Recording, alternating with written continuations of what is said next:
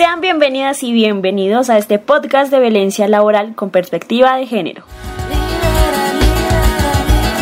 Yo puedo ser jefa de hogar, empleada o intelectual. Yo puedo ser protagonista de nuestra historia y la que agita a la gente de la comunidad, la que despierta la vecindad, la que organiza la economía de su casa, de su familia. Mujer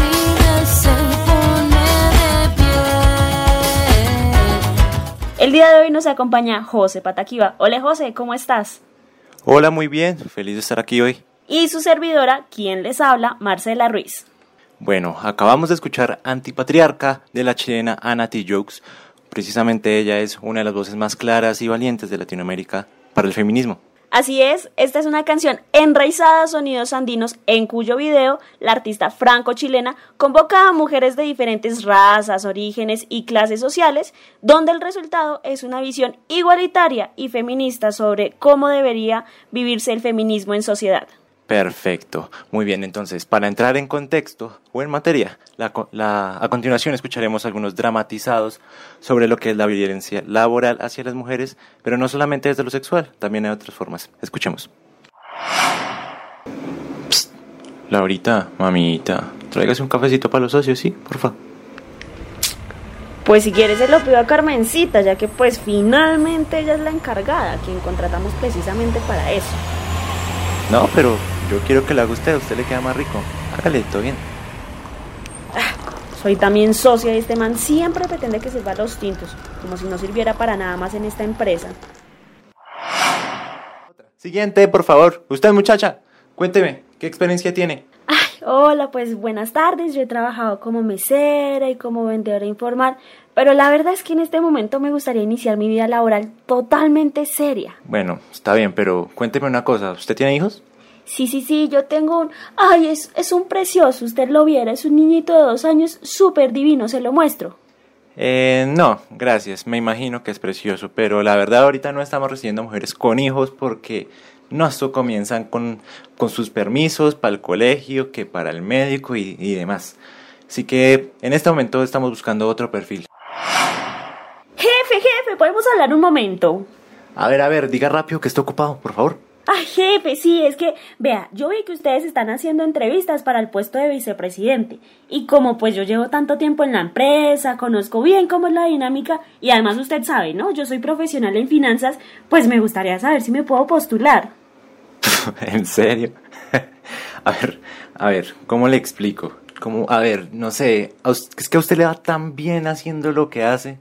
Yo en años nunca había visto un asistente tan eficaz como usted. Yo, pues usted sabe, además en ese puesto está diseñado para otro tipo de personas, para hombres, no tanto para mujeres. ¿Por qué más bien piensa en otra cosa y me ayuda imprimiendo lo que le envié hace un rato que de verdad es urgente, por favor?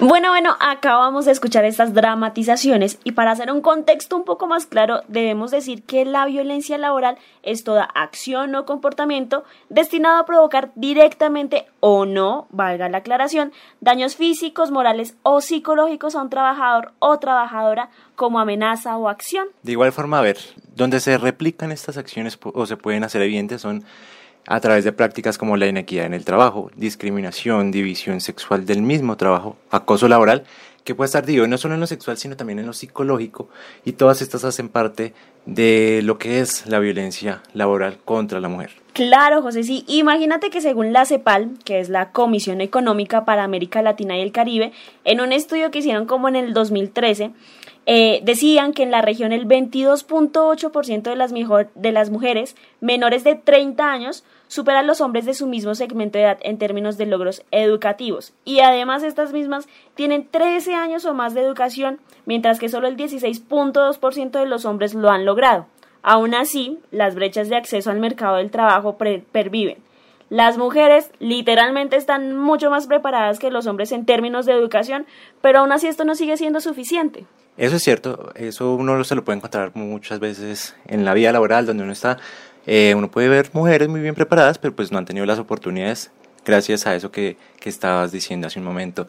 Y precisamente para el año 2007, según datos del DANE, en Colombia la tasa global de participación que mide el número de personas económicamente activas en relación a aquellos que están en edad de trabajar fue este, miren.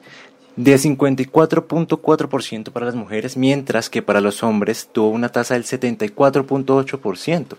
Es decir, una diferencia de 20 puntos que expresa las dificultades de las mujeres para llegar al mundo laboral. Y esto está precisamente relacionado con toda una construcción social y cultural de los roles que tienen las mujeres eh, a los que se le asignan a veces más que todo el cuidado del hogar.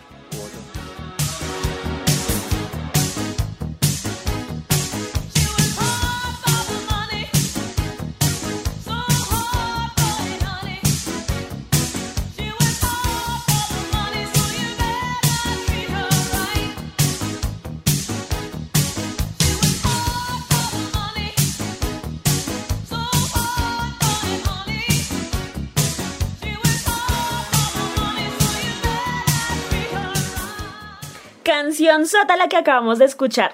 She works hard for the money o Ella trabaja duro por el dinero. Es una canción de Donna Summer en donde una mujer ha abandonado sus esperanzas de ser una bailarina. Precisamente Sommer aparece observándola desde la ventana de la cocina, donde ésta trabaja como camarera. Sin embargo, la mujer cae al piso de un momento a otro exhausta por el trabajo y repentinamente eh, Sommer la ayuda a levantarse. Al final del video aparece la mujer, Sommer y otras con diferentes vestidos de trabajo, bailando en la calle por su trabajo duro, como bien lo dice la canción. Esto es lo que yo llamo solidaridad de género y apoyo con las suyas. Claro que sí, yo creo que esta es una clara representación del trabajo diario de las mujeres, mujeres que además de ser trabajadoras también son esposas, mamás, abuelas, tías, bueno, en fin, lo que por sí es un trabajo, o sea, ellas no paran de trabajar ni siquiera en casa.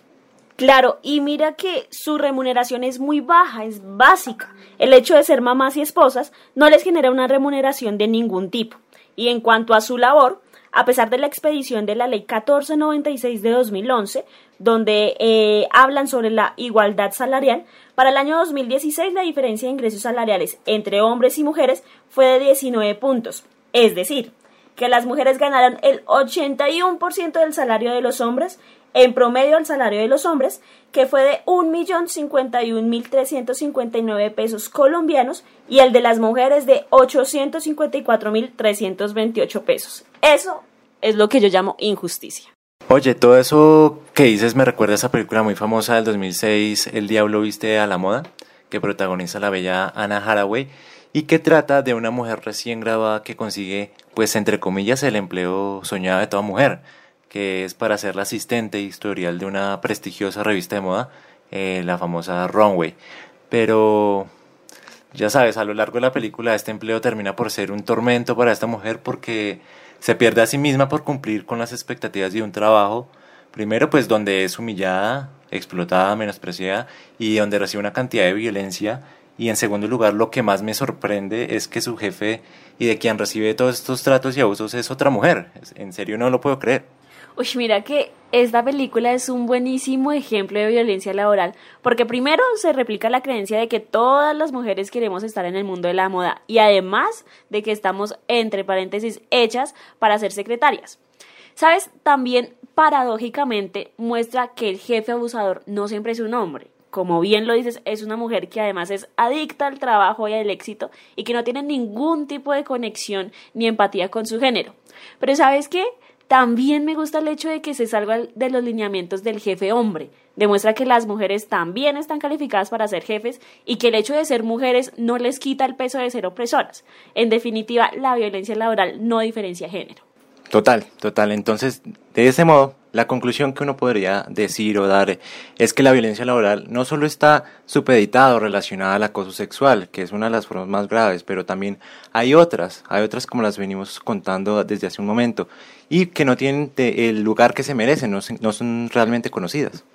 La invitación entonces, chicas, que nos escuchen es que analicen si sus jefes, bien sean hombres o mujeres, compañeros y compañeras del trabajo, abusan de ustedes. Tienen que tener en cuenta y poder identificar comportamientos como si las sobrecargan de trabajo, si les ponen funciones de más, si las aíslan o, la ponen, o las colocan en lugares separados de sus compañeros.